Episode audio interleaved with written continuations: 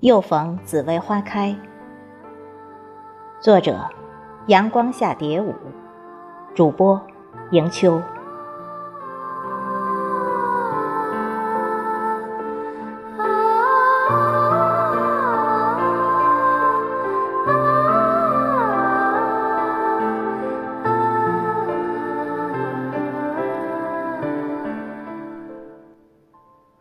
转眼过了五月芒种节气，百花开始凋残零落。古代民间多在芒种日举行祭祀花神仪式，荐送花神归位，同时表达对花神的感激之情，盼望来年再次相会。是不是花神觉得每年的夏天光是郁郁葱葱的草木？未免会有些单调和寂寥呢，所以特意留了一些花种在盛夏。那是一个朦胧的骄阳似火的夏季的中午，初见此花，有紫的、玫红的、粉的、白的多种颜色，好似一个个花枝招展的少女，如火如荼的恣意盛放在街道两旁。又好像灿若云锦的彩霞铺天盖地而来，也许是受了花神特别的嘱托吧，它们开得特别绚丽多彩，一簇簇、一丛丛的，真像五彩缤纷的雪聚集枝头，将清凉俏丽洒向这炙热的夏，让人们反而感受到一丝梦幻，一丝快慰。这样的一种夏日的记忆，一直深深印在脑海。后来得知，原来此花叫做紫薇。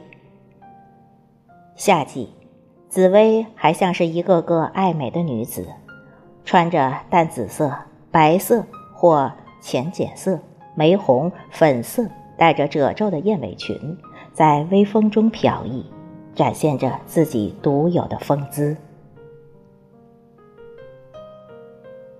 一大片一大片的花海，似雾若霞，好像存在又不存在。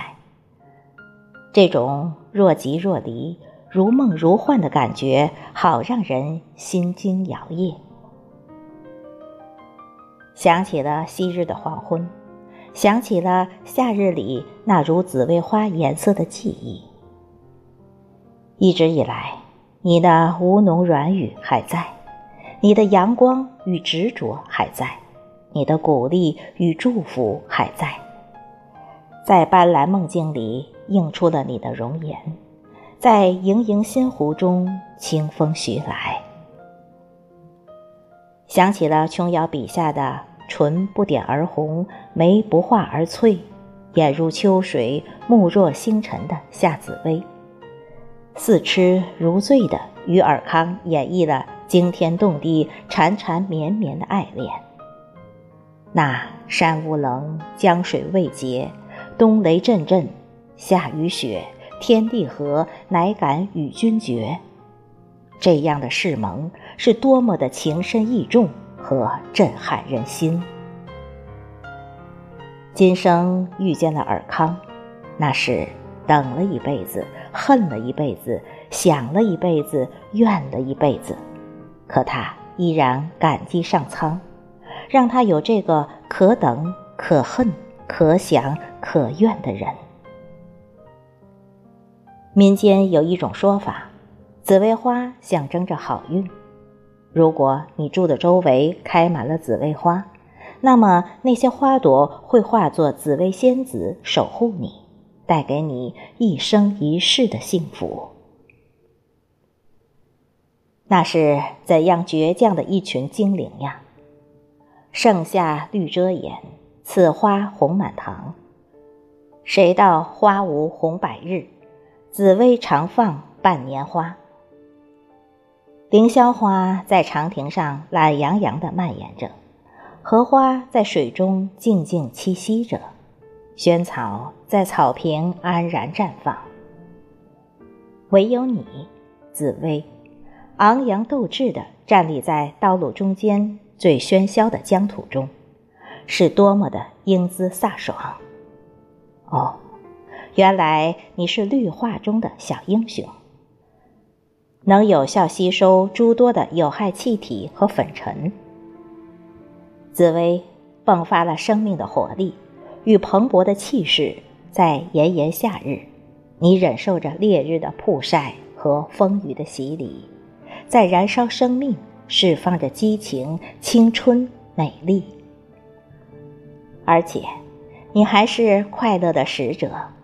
轻轻一触你，你就怕痒，笑得前俯后仰的。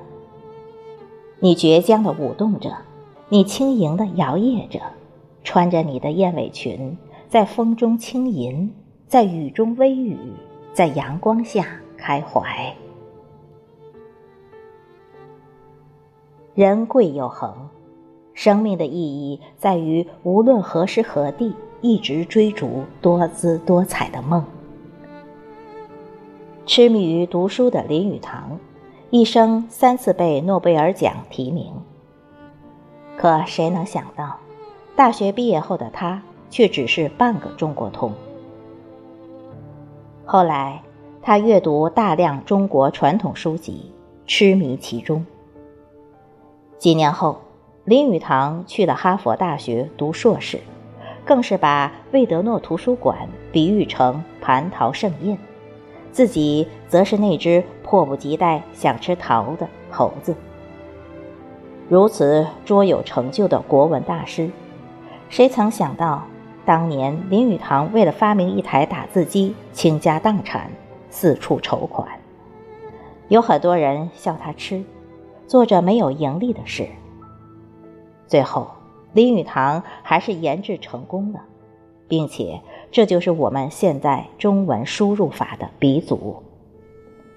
那时电脑尚未问世，这的确是一项了不起的发明。